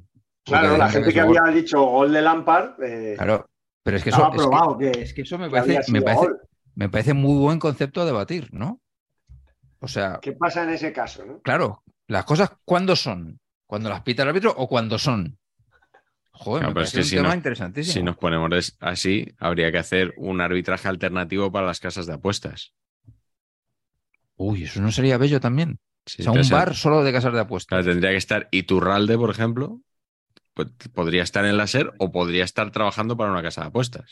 Pero tú imagínate, conectamos con las casas de apuestas, ¿sabes? Entonces, ahora, en Bwin, y el árbitro de Bwin dice que no, eh, que, que gol. Betfair, que no. Eh, Sportium, tal. Hostia, no sería bonito, tío. Que se fueran colocando todos los exárbitros que no están en radios, Sí, que se vayan colocando claro. en casas de apuestas. Y además así evitaríamos eh, productos como pu- publicitarios como el peor producto publicitario que existe en la radio, que no sé si esta temporada está, que era uno que tenía el partidazo, yo creo que era Betfair, que era Betfair te ofrece un adelanto del programa. Sí, Sí, y entonces era, entonces decía Juanma Castaño, bueno, vamos a, mal dicho, ¿eh? porque ya sabéis que no sé cómo se hacen estas cosas, ¿eh? vamos a, a publicidad y después eh, vienen de Americans. Primer corte publicitario. Betfair te ofrece un adelanto de- del programa, hoy de Americans. Ya, ya. Si es que me lo acabo de decir eh, Juanma Castaño antes. No, pero, pero es que luego, luego es, eh, bueno, hoy no, no hay tiempo para The Americans, eh, rápidamente, en un minuto todo, tal. Sí, eso es, es como funciona, es como funciona. Efectivamente. Pero yo, ¿recordáis que se armara la muy mundial fuera de, de Inglaterra? Con No, esto? a ver, es que el partido acabó 4-1, es verdad que, Que ya, cuando- que ya, pero, pero, pero. Pero de era el 2 a sentirme- 2, ¿eh? Habría sido el esa- 2 a 2. Era el 2 a 2 y era Alemania-Inglaterra, tío, que es una cosa seria. Claro. con, Capello, de, de seleccionador inglés. Archienemigos. Claro, es que. No es verdad que España no tiene ningún rival como Histórico. de, este, ¿no? de, No, de no esta, rivalidad, ¿no? Claro. Alemania, Inglaterra, Holanda, Alemania, los, Ah. los de la guerra civil, los de la guerra mundial, digamos que nosotros, nos- nosotros la guerra la tenemos entre nosotros. sí. Bueno, y que el, árbitro, y- el árbitro y- todavía no tenía relojito de los que pitan y le avisa si el balón ha entrado o no, que eso vino un poquito después. Oye, espérate, que estoy haciendo aquí cuentas. Claramente esto es el inicio del Brexit. ¿Tú crees? Vamos. eh, No se votó en 2016, o sea que puede que sí, que el germen estuviera aquí. Si ahora mismo eh, saber empatar, producciones saber empatar, me da 3 millones de euros, dejo todo lo que tenga que hacer y me pongo a investigar esto porque creo que aquí hay un documental. ¿eh? Mm, sí. Pero la premisa de los 3 millones me parece que de momento va a ser que no. Yo quería recordar la final, pero claro, ¿qué voy a decir yo de la final? Si al final, la final cada uno la vivió de una forma, ya hemos dicho antes. Eh, he de decir que yo la viví sin ningún tipo de emoción, la final, ¿Y eso? porque ya sabía lo que iba a pasar. Ya sabía lo que iba a pasar porque un día antes en la ciudad Ah. alemana de Oberhausen, nuestro amigo Paul, el pulpo más querido de, de España, había establecido que íbamos a ser campeones del mundo, con lo cual yo vi ese partido con una relajación absoluta, Indiscutible. porque, si no me equivoco, fueron ocho los pronósticos que le pidieron a Paul y ocho los pronósticos que clavó. O sea, este sí que las casas de apuestas se lo habrían rifado. Y bueno, ya sabéis lo que se decía de que, que el pulpo era divino, ¿no? Que este pulpo, que es una solemne tontería, ¿no? Porque ¿cómo va a ser un pulpo? ¿Cómo va a tener poderes un pulpo? Bueno, no te creas, ¿eh? En, en la en Pesadilla en el Paraíso, reality que creo que estarán ustedes siguiendo a tope, hay un tal Ismael que dice que echa las cartas, que es una cosa loquísima. Me- le- le- creo que tienen los mismos poderes que el pulpo Paul o menos. No, no, pero si yo te lo digo, Patch, porque que, o sea, que no es. El pulpo Paul no acertaba los partidos porque tuviera poderes, o sea, es que sabía de fútbol. Ah, que era una cosa técnica. Claro, o sea, el Pulpo Paul había hecho su scouting y sabía perfectamente por dónde podía meter mano España a Países Bajos. O sea que, Claro, ¿dónde que bueno, hay que decir que el Pulpo Paul nos dejó muy poco después de- del Mundial. Eh, porque según he podido investigar, los pulpos viven entre 3 y 5 años. Y Paul falleció en octubre de 2010, muy poco después de, digamos que fue uno de sus últimos servicios. En octubre. En, en octubre, en eh, Paul, que era británico, era un pulpo inglés que, que fue llevado a, a esta ciudad, a Oberhausen, que es una Y eso ciudad. diría que, que fatal, un pulpo británico. Ya, ya, ya dice, cuando, en- cuando no hay pulpo de las Rías Gallegas que viene de Marruecos, ya dice que mal. Imagínate. Sí, pero hay que decir que en, en, en Ocarvalliño le hicieron eh, hijo predilecto al, pu- al pulpo Paul, nada menos. O sea que, Muy bien. Que bueno, este, este es mi apunte de la final porque, bueno, como creo que vamos a decir más cosas ahora en los momentos del Mundial, Interesantísimo. Carleto, Sí, pues sí, eh, yo creo que, que podemos empezar con, con el tuyo. A ver, eh, pues vamos allá. Eh, es por hacer un repaso porque yo creo que es de los mundiales en que las selecciones eh, sudamericanas más mejor estuvieron en nivel, eh, sobre todo en la, primera, en la primera fase. De las cinco que se clasificaron, cuatro fueron primeras de grupo. Argentina, que muchas veces tiene problemas al principio y tal, Mm. eh, arrasó. Por eso, digamos que, que hubo cierta ilusión a pesar Sí, con Maradona, a pesar Pero de que grupo era como- facilón, grupo facilón con Grecia, con Nigeria. El del grupo es siempre de Argentina. Sí, pero a veces la. Nigeria y dos más. Claro. Luego Paraguay, que fue primera de grupo, fue sorpresa. Con el Tata Martino. digamos. Eso es. Eh, Brasil, que bueno, que, que a mí me parece uno de los peores Brasiles este Sí. de, de- mucho tiempo, ¿eh? viniendo de Anodino, lo que ¿eh? veníamos. Una Con cosa Felipe floja, sí. Melo. Joder, no sé. Eh, arriba, o sea, difícil de con todo respeto a Luis Fabiano, que ha sido héroe sevillista, pues un jugador Fabiano. Que, no me dice nada. Robinho, por Ah. supuesto. A nivel Brasil es quinta fila, Luis Fabiano. ¿no? Había este, este chico que, que- que metió, que metió algunos goles en el grupo, este chico así como que parece, que parece un niño bueno, un poco a lo, a lo, a lo butragueño, Elano, ¿os acordáis? Con- no por la broma, ¿eh? Ha dado Gran mucho name. que No por hablar, hacer la claro. broma. El Ano Bloomer. Bloomer.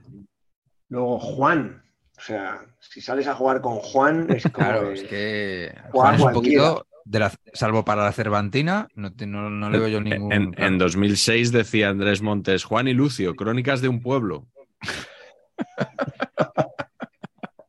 Qué fenómeno. Qué fenómeno. Eh, bueno, pues me pareció eso, una, una, una Brasil un poco de entreguerras. eh, y después eh, Chile nuestro grupo, que nos las hizo pasar canutas. eh, Con Bielsa. no es porque estaban muy perdidos, pues también, también, también se eh, clasificaron. Y, y, y ¿quién me queda? ¿Quién me queda? Uruguay Me no lo has dicho, ¿no? Uruguay. ¿Cuál? Uruguay no lo has dicho. Uruguay. Uruguay, que también hizo un torneo sensacional y empezó. ¿Qué pasó? Uruguay que, tenía equipazo. Que en octavos eliminaron a Chile y a las demás, menos a, menos a Uruguay, que fue la que mantuvo hasta el La, final. la eliminó Brasil. la bandera. A ver, Claro, no podían pasar todas. no podían pasar todas, efectivamente. Metió 3-0. Eh, y, y en la siguiente ronda, en, en- en cuartos, pues ahí fueron cayendo, ¿no? El Brasil, este regulero que, del que hablamos, con dos goles de Snyder, Maradona, el partido que ha, que ha- eh, Argentina, el de Maradona, el partido que ha comentado antes Patch, y, y- y solo, solo quedó Uruguay. Paraguay la, la eliminamos nosotros, pero a duras penas, pero sí que fue la primera vez que, que- que clasificaron todas para, para octavos de final, y yo creo que era un... Como tenemos muchos espectadores, Mm. al otro lado del charco era un buen momento para, para rendirles homenaje, ¿no? Y, fue un, par- poquito un tribunero mundial que habló este. castellano mucho tiempo. castellano y portugués. Tribunerismo máximo. Sí, Te gusta bueno. un poquito Cholo Simeone de repente, Sí. Marañón. No sé si conviene, ¿eh? Ole, ole, ole. Pacheco, eh, ¿algún momento quizá sudamericano también? yo, efectivamente, mi momento sudamericano previo, que es en la, en la clasificación de Argentina con Diego Armando a, a los mandos, eh, que bueno, que la cosa se está ciertamente complicada y entonces eh, le salva la cabeza Palermo que mete un gol a Perú en el minuto noventa y pico. Eh, Palermo con que ya tenía igual 106 años aproximadamente, ¿no? Y que Palermo era malo con 26, calculen con 107. Sí, debutante Creo más. que fue el debutante más Eso. mayor en marcar, ¿no? Eso es. increíble, increíble. Bueno, pues Palermo salva la cabeza eh, y, y se la juega en el último día y marcó, marcó Volatti, creo que fue. Volatti, sí, Volatti, efectivamente. Y ganaron a, ganaron a Uruguay en Uruguay y Colombia palmó y por tanto se clasificó. Y entonces ahí se produce la rueda de prensa mítica de Maradona. Eh, un hombre, Diego Armando ya lo saben. A mí, Diego Armando, tengo que reconocer como personaje, tiene cosas buenas y malas, pero tiene frases. Se te escapó la tortuga, todas estas cosas que a mí me, me parecen interesantes, ¿no? Esta en concreto, la- esta rueda de prensa, no. El, a mí, o sea, el tono este, este, esta es la famosa rueda de prensa de que la chupen, que la sigan chupando, ¿no? Con perdón de las damas. con perdón de las damas, todo mal. Pero en esa misma rueda de prensa, un ratito después, tienen un concepto que a mí, también siendo un poquito grosero, eh, hola, Juan Carlos Pazman de América Televisión, y le va a hacer una pregunta y, y le dice de Maradona, vos también, Pazman, vos también la tenés adentro. Concepto la tenés adentro, que luego fue, que luego fue en Twitter muy grato el concepto LTA, LTA. Sí. decir, la tenés adentro.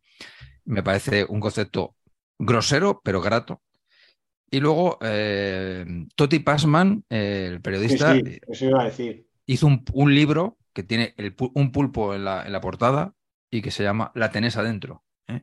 O sea que, eh, que- vamos, que neto neto, Toti Passman ha hecho su carrera porque Maradona le dijo la tenés adentro. ¿no? Deseando que alguien nos, nos insulte así, ¿no? Que alguien nos dé Bueno. un título de un libro, Miguel, ¿no? A, a Pats le llamaron termotanque.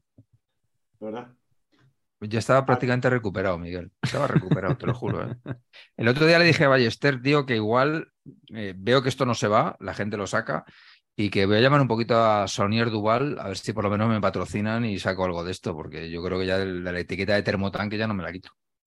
Esta es la realidad. Pues mira, con lo que te den puedes hacer el documental ese sobre el Brexit. Sobre el Brexit. Termota- termotanquismo ilustrado. Yo, mm, mi, mi primer momento es la eliminación de Francia. Oh, De Francia que hace un papel lamentable, que venía de ser subcampeón. La verdad que tanto el campeón como el subcampeón se fueron en la primera fase para casa. Sí. Italia, además, en un grupo ahí facilón. Creo que era el de Nueva Zelanda, Eslovaquia y México, ¿puede ser? O ojo, Paraguay. Vi- ojo Paraguay. a Vitek. Vitek de Eslovaquia fue héroe de, de este mundial, ¿eh? Es uno de los muy poco recordado, Vitek. No, Tampoco he recordado que no sé, no sé qué me estás diciendo, Carleto. Claro, Que sé que estás el hablando, partido pero- clave le ganaron 3-2 a Italia, que fue también para Eslovaquia fue, fue la bomba. Y Vitek hizo dos goles. Yo creo que Vitek hizo tres o cuatro goles en, en la fase de grupos. Pues nada, oye, bien, bien recordado Vitek también para la cantidad de público eslovaco que tenemos. Pues eh, sí, ese era el grupo con Paraguay, no con México. Eh, y luego resulta que Francia, que sí que estaba en el de México, eh, con Uruguay y con Sudáfrica, eh, queda última de grupo, Francia. Y, este hombre, Raymond Domenech, que era el seleccionador, que siempre se ha dicho aquello de que atribuía una gran importancia al horóscopo y que a algunos jugadores no los seleccionaba por el, por el signo del, del zodiaco y no sé si es que leía en el periódico y hacía caso a, a los horóscopos, pero, pero sí, sí, parecía un loco de esto. Entonces, eh, la verdad que se le revolvió el vestuario y él decidió expulsar a, a Nicolás Anelka del Mundial. Eh, y total por nada, porque fue después de, del partido contra México, en el vestuario Domenech le dijo que había jugado muy mal y Anelka le dijo, vete a tomar por ahí, sucio hijo de tal. Bueno, pues por esta, por esta auténtica nadería, el, señor Domenech decidió expulsar a Anelka, que fíjate del bosque cuando le llamó eso Morientes un día, pues, pues miras para otro lado y ya está, ¿no? Ya está, hombre. Hay Claro que tener sí. un poquito de mano izquierda. Total, ya ves tú.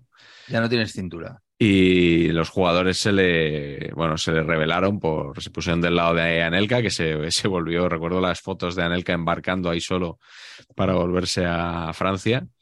Y el propio Sarkozy intervino en, en- en el asunto y los jugadores renunciaron a cobrar primas, que ya me dirás tú qué primas se puede pagar a, a un futbolista francés por caer en la primera fase en el grupo más fácil de la historia, ¿no? Maravilloso. Pero bueno, sí, sí, la verdad que muy, muy mal rendimiento de la campeona y de la subcampeona. Ahora que sacas el tema horóscopo, que es otro tema que me interesa, evidentemente, ¿no? Quiero sacar a colación una, una obra maestra de la cine- cinematografía mundial que consiste en que es un equipo de baloncesto que está perdiendo todos los partidos y contratan a una astróloga interpretada por Stockard Channing que contrata a todos los jugadores del signo Piscis y el equipo pasa a llamarse los Piscis de Pittsburgh. Eh, Nombre original de la película The Fish That Saved, that saved Pittsburgh. Nombre en España, Basket Music, mis queridos amigos. Seguramente una de las mejores traducciones de esta, esta peli que fue eh, Qué bueno. una gloria del VHS patrio eh, a la altura prácticamente de los vingueros. Eh, el, el jugador estrella era Julius Erving, el, el doctor J, ¿Así? y había jugadores de los, de los Harlem Globetrotters. Es una película divertidísima para los que nos gusta el baloncesto loser. La verdad que no había oído ni hablar de ella. Basket Music, mis queridos amigos. Basket. Music. Sí, sí. Basket Recuerda Soñando, Soñando, Triunfé Patinando, ¿no? que es la que nos gusta a Carleto y a mí. Exactamente. Y Y- sí, bueno, oye, ya hay que decir que, que- que para el cine español eh, Sí. salió la gran familia española. Y Way Down. De, ah, Way Down, efectivamente, el atraco al Banco de España durante, Sí. durante el Mundial, pero que la gran familia española, la verdad que, que, que- que- que también ¿no? es un- una celebración familiar durante el partido, o sea que, que nos ha dado a incluso este Mundial alegrías incluso cinematográficas. Sí, bueno, y literarias, eh, sobre todo, porque hemos tenido una gran producción. Aquí tengo el Yo soy español de Orfeo Suárez, tengo Los secretos de la Roja de Miguel Ángel Díaz Miguelito, dedicado, Ha tenido varias, ¿no? Dedicado. dedicado, sí señor, sí señor, dedicado. Tengo Los huevos fritos de Iker, de Maroto y Matallanas. Este no está dedicado, desgraciadamente. Y tengo La Roja por dentro, que es más o menos el de los secretos de la Roja, pero por Silvia Barba, que sale en la portada. Decide que tiene suficiente entidad como autora para compartir protagonismo con los jugadores de, de la selección. Madre mía. Y por supuesto, bueno, he enseñado antes el libro ¿Qué de fue Paul. de Silvia Barba? ¿Qué se hizo? Pues sigue en televisión española, lo que no sé es muy bien a qué se dedica, no sé si hace el Atlético de Madrid o, o algo así, ya, ya no hace la selección. Eh, por cierto, muy buena la, la reportera que hace ahora la selección, Lara Gandarillas. No sé si la conocen ustedes, pero me- No. Muy superior a Silvia Barba. O sea, más o menos como, bueno, no, no voy a hacer ninguna comparación, que este no es el, este no es el territorio de la libreta. Y Por luego, por supuesto, déjame Una un- digresión. un una segundito. digresión más. En tu repaso garcístico de, de- de la actualidad de aquel año, Sí, creo que nos ha afectado a todos mucho, que fue el año en el que eh, la redacción de deportes de la cadena SER pasó en bloque. Es verdad. es verdad. Fue un, fue un tumulto eso. Fue Sí, sí.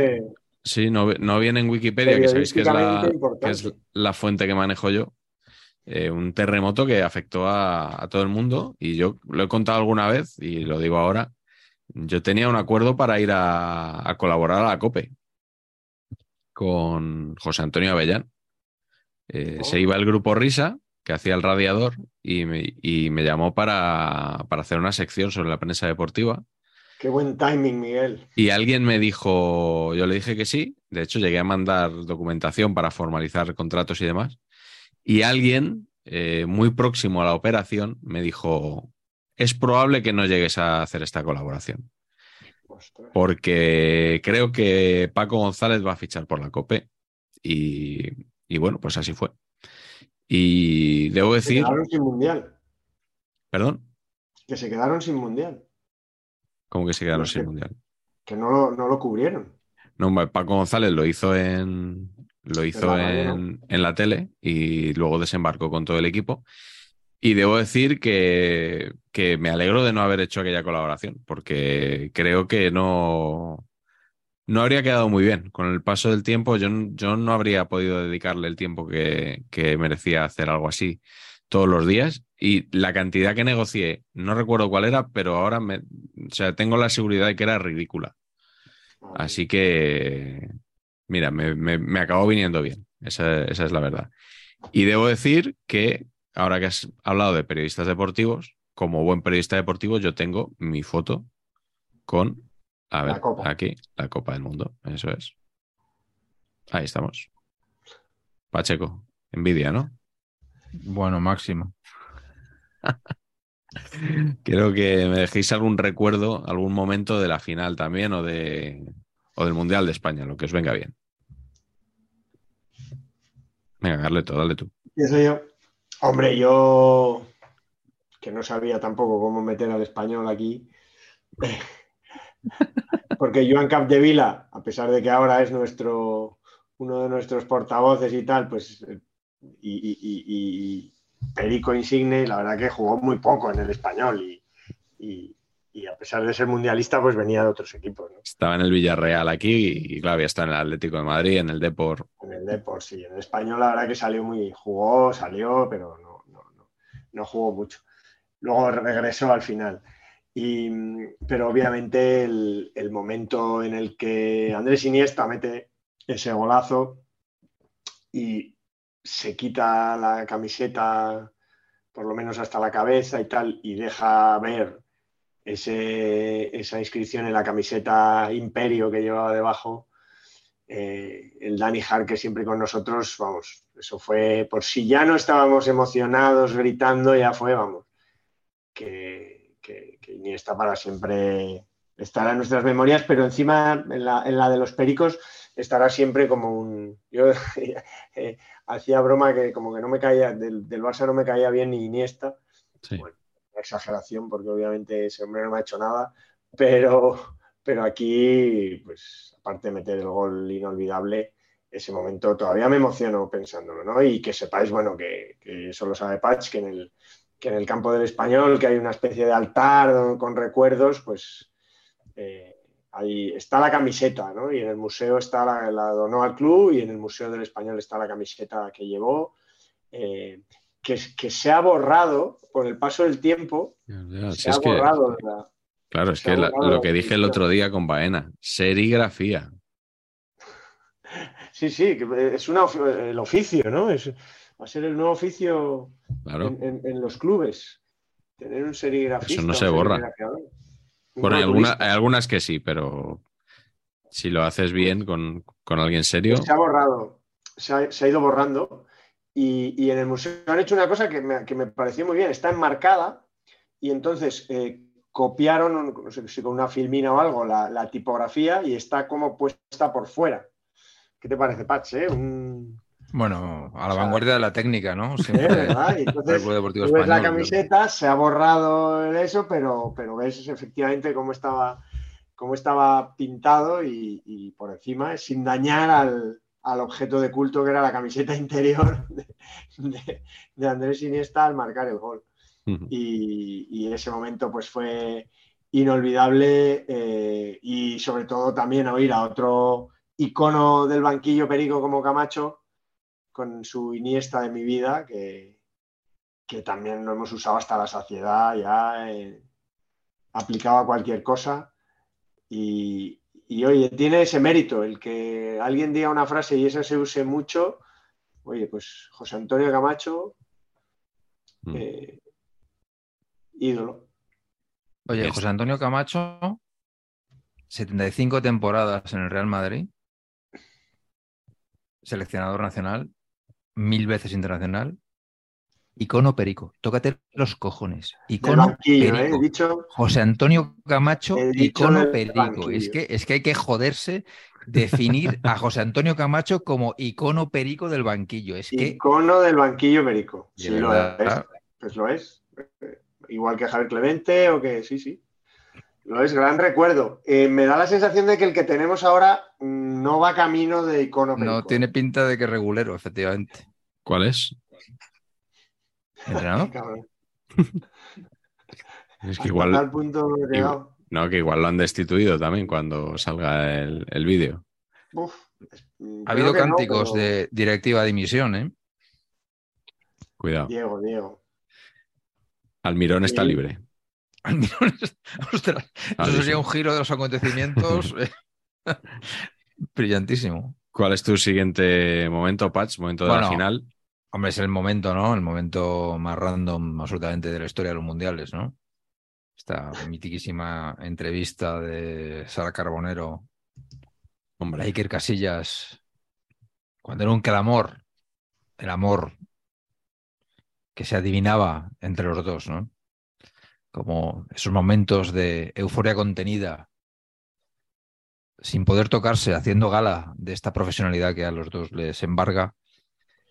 Y ha llegado un momento en el que nuestro capitán, no, capitán no era, ¿no? Bueno, nuestro guardaballas sí, cede, capitán. ¿Cómo que no? Nuestro- Capitán. nuestro, nuestro capitán y guardaballas cede y besa a Sara Carbonero mientras España se derrite. No, no sé, emocionantísimo, emocionantísimo. No sé si fue a partir de este beso en el que luego ya Casillas empezó una deriva trágica. Hombre, no, la- aún, aún le, quedó, le quedaron unos cuantos años buenos, ¿eh? Sí, pero yo creo que allí empezó ya a cocerse todo. Y que ha acabado con este concepto de me han hackeado, que me ha parecido brillantísimo. Brillantísimo. Perdona, una- perdona, te estás riendo de una víctima. No lo sé, lo sé. Lo sé, pero. Pero no sé cómo hacerlo si no, y hay que decirlo, porque este hackeo me ha parecido maravilloso. Veo un- una ligera, un ligero deje de, de- de- de como que no fue muy profesional al enamorarse de una reportera. No, no, hombre, no, por favor, está en su derecho ¿No constitucional ¿Estás de poniendo, enamorarse. estás poniendo puertas al campo del amor? Claro, el No, amor no, no, es- estoy, yo eh, creo que fue Bill Shankly, ¿no? El que decía a, a sus jugadores que su pierna era del Liverpool, ¿no? Que, Sí. Pues, pues en este caso, eh, el amor de, de- de- de Iker Casillas eh, era de todos los españoles en ese momento. de Y sobre todo de Villar. de los aficionados al Real Madrid, de los No, de todos, de todos. Ultras era del España. Real Madrid. Esto era el amor de España. Sí, sí, sí. Pero- totalmente. Yo aquí debo citar a dos personas. La, la primera es mi madre, que cuando empezó el Mundial dijo, Voz autorizada. dijo, Iker lo que tenía que hacer era, eh, si gana el Mundial, darle un beso a Sara. Y, o sea, fue la primera persona en España que vio venir lo que iba a pasar. O sea, ya lo tanto sabía. el título como, como el beso. Y decíamos antes, ¿os acordáis de lo que se dijo después de la derrota contra Suiza? Bueno, pues también se habló de este tema, de la relación de, de Iker y Sara. Y el señor Fernando González Urbaneja, que es eh, era por aquel entonces, y no sé si sigue siendo, ¿no? porque estos cargos son como vitalicios, presidente de la Asociación de la Prensa de Madrid, periodista de dilatada trayectoria, eh, definió la situación como una vergüenza. Dijo que Sara Carbonero, como periodista, estoy leyendo en un entrecomillado, debería saber que no debe implicar personalmente sus emociones en las historias que construye y esa situación rompe con los principios elementales del periodismo. O sea, dice que es, este caso era un ejemplo muy pequeño, pero muy relevante de lo que es la malversación de los valores del periodismo en una televisión. Y dijo que si ella quiere ser una buena periodista, no debería dejarse empujar hacia la mala práctica. Uf. O sea que como lo de la pierna de Shankly, el micrófono de Sara es nuestro. Más o menos. Complicado porque también eh, hay que reconocer que Cuatro hizo todo lo posible para que esta situación no se diera, ¿no? O sea, Me- intentó si me alejarla lo quieres más colar- posible. Si me quieres colar una que- rima, eh, lo has conseguido porque era Telecinco. ¿Era Telecinco? Ah, perdón.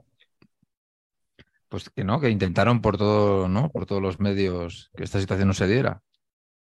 Y lamentablemente se dio. Así es. Así es, pero bueno. Bueno, vamos a, qui- a quitar muy a favor del beso, muy a Pero favor vamos, de que, a favorcísimo. de que Iker y Sara Y es que iba- y se. Yo reconozco que me hubiera flipado que le hubiera dado la mano, ¿sabes? De esto de, bueno, enhorabuena, ¿sabes? Gracias y nada, pues tira. Bueno, yo, yo hablando de Casillas, eh, yo tengo dos momentos para cerrar ya esta parte del programa.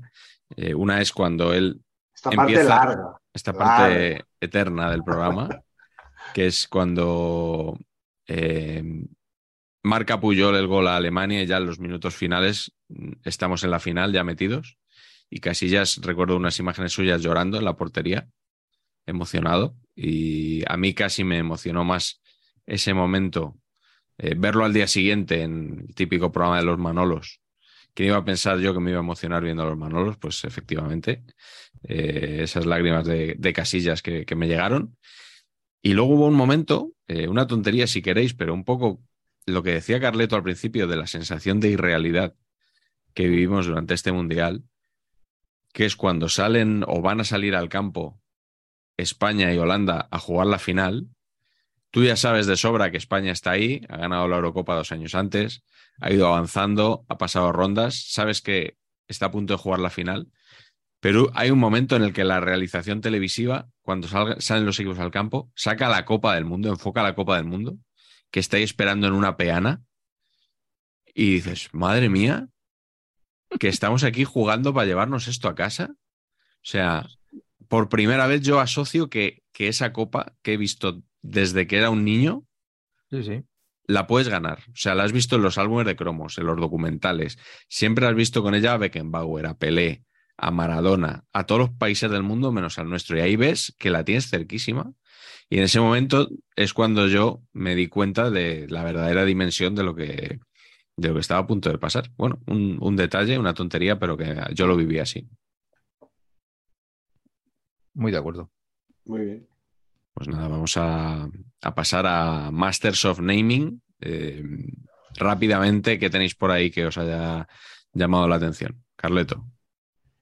Eh, pues no te creas que, que- que, eh, también es otro, otro mundial que, que- que Sí, también hombre, hay eso, cosillas, hay cosillas por sí, ahí. por favor. Que como está Juan en Brasil, estaba Pepe en Italia, ¿no? Sí, Pues eso, pues crónicas de un pueblo. sí, sí, Simone Pepe. Simone Pepe. Simone Pepe, es verdad, es verdad. Muy fan de los italianos, de los griegos siempre, Salpingui, que nunca no van mucho a los mundiales, hemos hablado poco de ellos, ¿no? Pero Salpingidis, Mm. Karagunis, no sé, me, me- me gustan. Sotiris Ninis, Ninis era un poquito Maradona, ¿no? Maradona de O sea, los, Ninis era el Messi, ¿no? Era ese, ese- Maradona del Egeo. Sí, sí, me parece a mí que sí, ¿eh? Eh, eh, a ver, ojalá hubiera una quinta ahí prometedora, ¿no? Con Ninis, eh, que se fuera, fuera la generación Nini. Ninis, efectivamente. Sí. Estaba también Vangelis Moras. Vangelis Que Moras. me encanta, ¿no? Pues es una mezcla del, del músico y, no sé, ir a coger moras. Vangelis Moras. Había dos suazos en este mundial, que eran el hondureño y el chileno, que era Humberto Suazo, que jugó en Zaragoza. Eh, y que, que le dio, oye, metió, metió sus goles, en- creo que vino en el mercado de invierno y ayudó mucho al, Sí. al Zaragoza esa temporada, ¿eh? Hay, hay- hay unos cuantos ahí que pasaron por la Liga Española. Estaba Zocora, por ejemplo, jugador de Costa de Marfil. He visto alguno, alguno más. Eh, bueno, Pierre Huevo, mítico de, Gran naming. de Camerún con gran naming, casi tan bueno como Una Chupo Recre, Moting. ¿no? El- Eric Maxim. ¿qué, qué sabemos de Eric Maxim? Que me ha flipado que jugara ya en el 2010 el Mundial este. Sí, sí. Como lo de Chupo Moting, yo la verdad que no lo recordaba. Sí, sí. de, de muy joven. Eh, está también con un gran naming, Sepo Masilela, que jugó en el Getafe una temporada. Ah, No me Masilela. acordaba de eso. ¿Sí? sí, sí, de los Bafana Bafana. No hemos hablado de las bubucelas, por cierto. Bubucela, lo peor, el peor invento Pensaba de la que íbamos historia. a llegar del Waka Waka a la, a la bubucela, ¿no? Pues, Lo Sí, más pero feo no- la forma de música. No hemos desarrollado esa- ese, ese horror. A mí, ¿sabéis otro jugador que me gustaba mucho? Era un jugador de la selección estadounidense, Hércules Gómez. Pero ¿cómo te, pero ¿cómo te vas a llamar Hércules Gómez, colega? O sea, ¿pero qué, qué tipo de naming es este? Hércules. Eh, Hércules Gómez. Pero pero en vamos a ver. Estados Unidos no me digáis que Landon Donovan y Clint sí. Dempsey, o sea, son nombrazos para un western, para una Eh, muy Star- clásicos. O sea, con eso vas, con eso ruedas una de Star Wars de estas malas que ruedan ahora, la puedes rodar tranquilamente. Oye. En, en Honduras está Boniek García. Bonnie García. Sí, Qué bueno. O sea, Muy buena este es tremendo. ¿eh? Homenaje. sí, sí. Claro, y luego yo quiero destacar un, un poco en la línea de Romaric de Costa de Marfil cuatro años antes a Jean Gervais Jau Kwasi, Gerviño. Yo- El jugador que le nacía el pelo aquí. Sí, señor, que con ese peinado tenía, era todo frente. Sí, sí. Una cosa. Oye, y mm, yo guardo buen recuerdo, que no sé si lo comentamos en su día, pero de la Yugoslavia ochentera, setentera, ochentera, me, me hacía mucha gracia siempre Pantelic, el portero. Y aquí en Serbia hay un Pantelic también, que es un apellido que me, no sé, me trae siempre cosas así como, en aquel momento me, me- me recordaba, pues eso, era portero y era Pantelic, pues una pantera, ¿no? Pero aquí eh, había un goleador Pantelic. Qué bueno.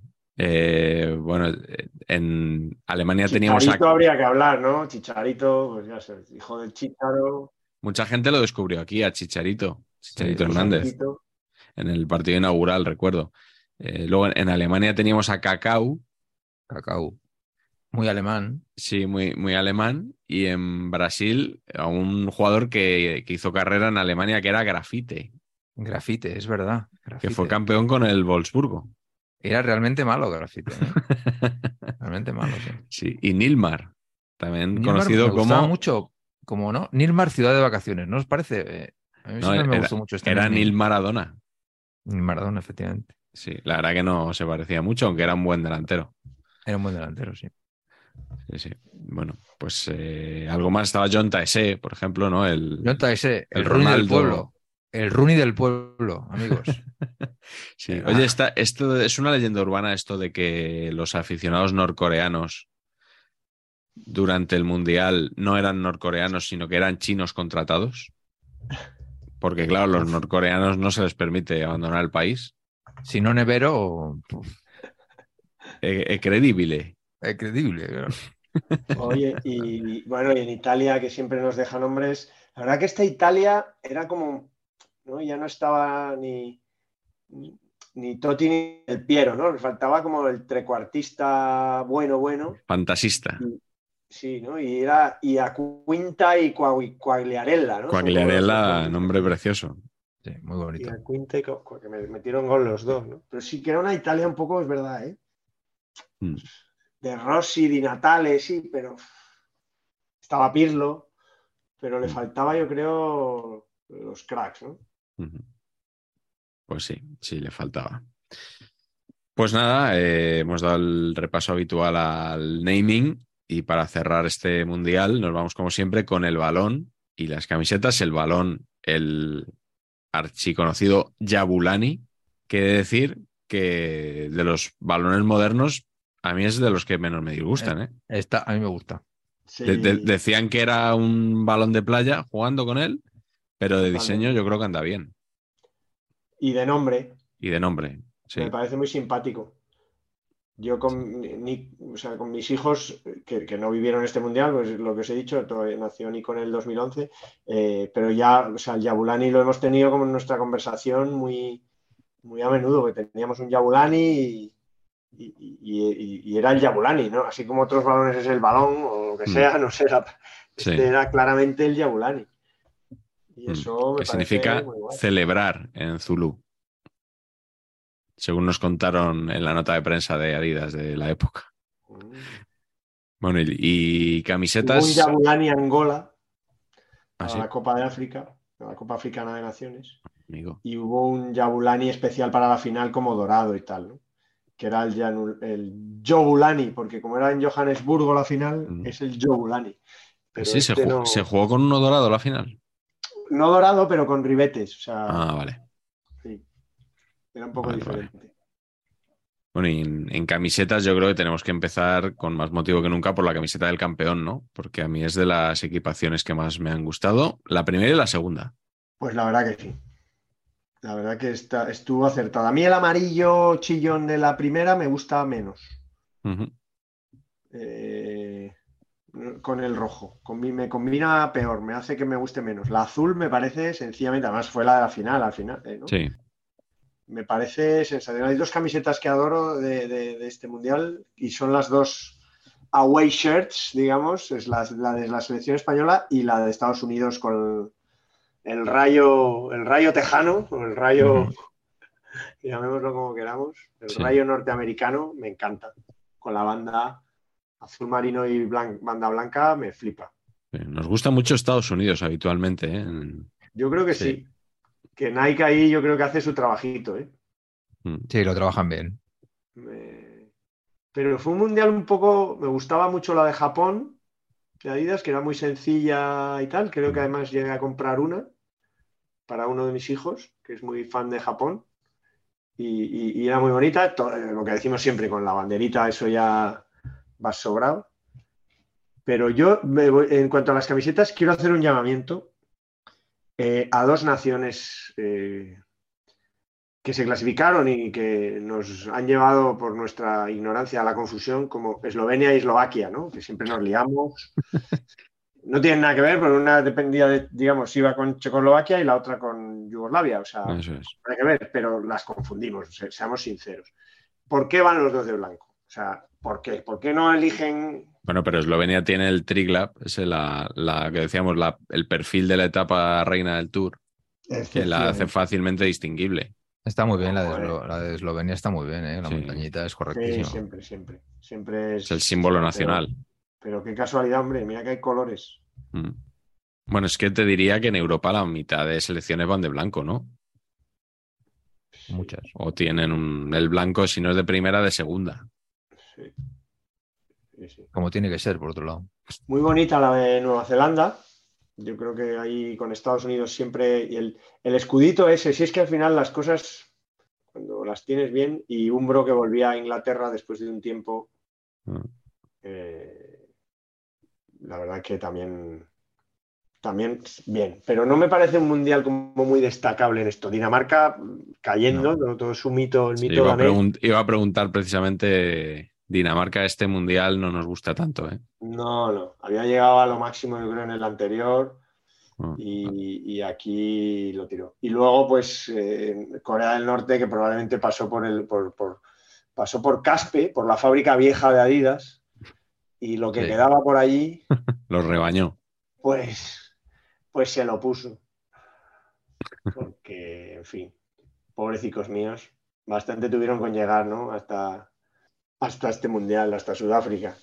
Hay, hay una cosa curiosa de este mundial y es un pantalón hórrido que llevó Argentina como azulón, una especie de azulón que era de la segunda equipación. Argentina es, como siempre, albiceleste, pantalón negro.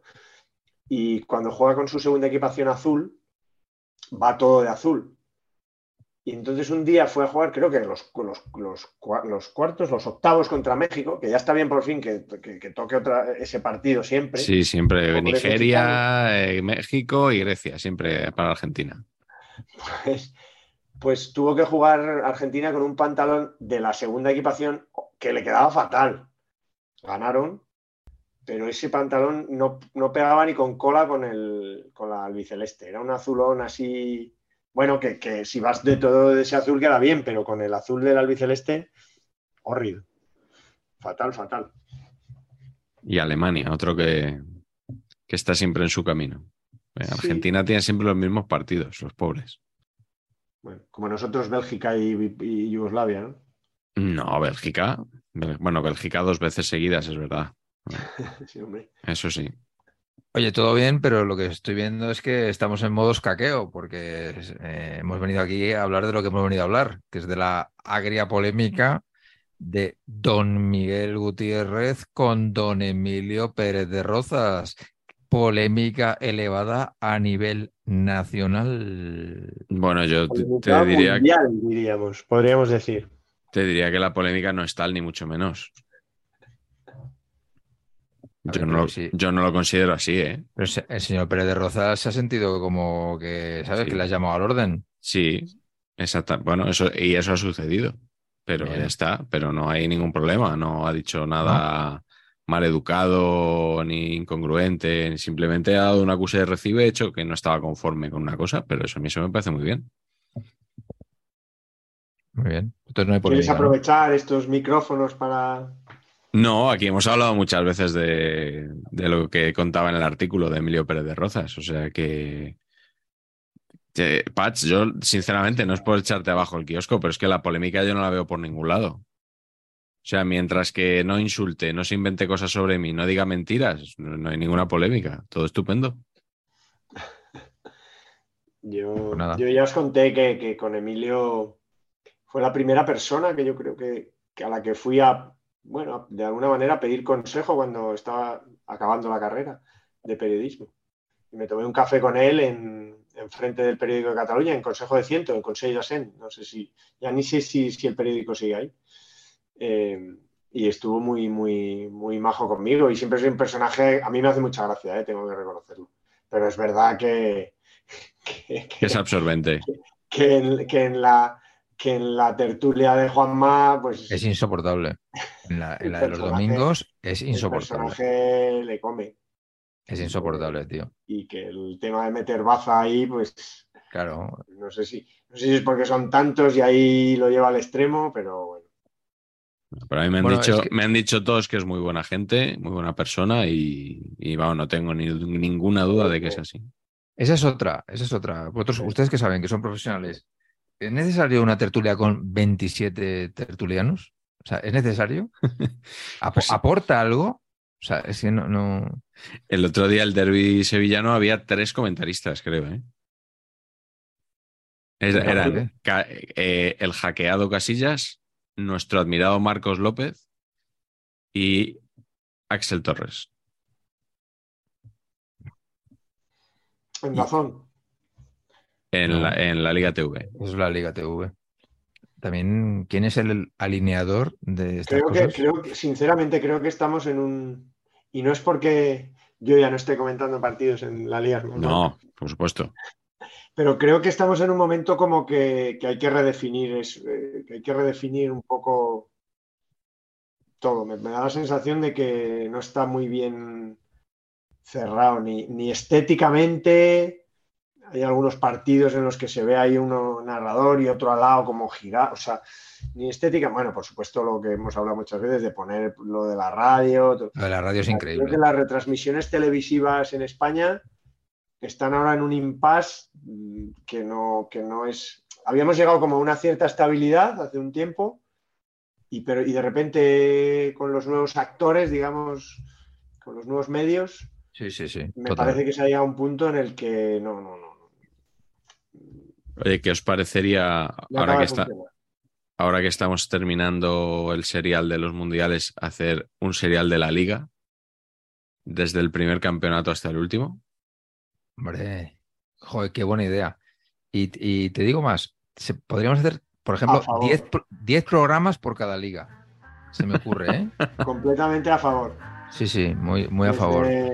Desde el gol, desde por supuesto el gol de Pitus Prat en Sarriá frente al Real Unión de Irún, Sí. que inaugura esa magnífica competición, la que nos da de comer, Patch, El pan y mantequilla, que decía Tosak. es la que nos da de comer. Neto, neto, o, o te vas suelta lo que viene siendo la intemerata de euros, o vamos. Ni de coña. Don Javier, ya sabe dónde locali- localizarnos. Tie- Tiene usted nuestro teléfono para hacernos un bizum. O alguno de los múltiples patrocinadores que engalanan a la Ah. mejor liga del mundo, Ah, mira, pues también hay. ¿no? Sí, sí, tú vete diciendo ya lo de la mejor liga del mundo, que si no, lo llevamos crudo. Sí, sí. ¿Ustedes saben si los polos de la, de la liga lo- los hacen en talla XXL? Es, es para un amigo.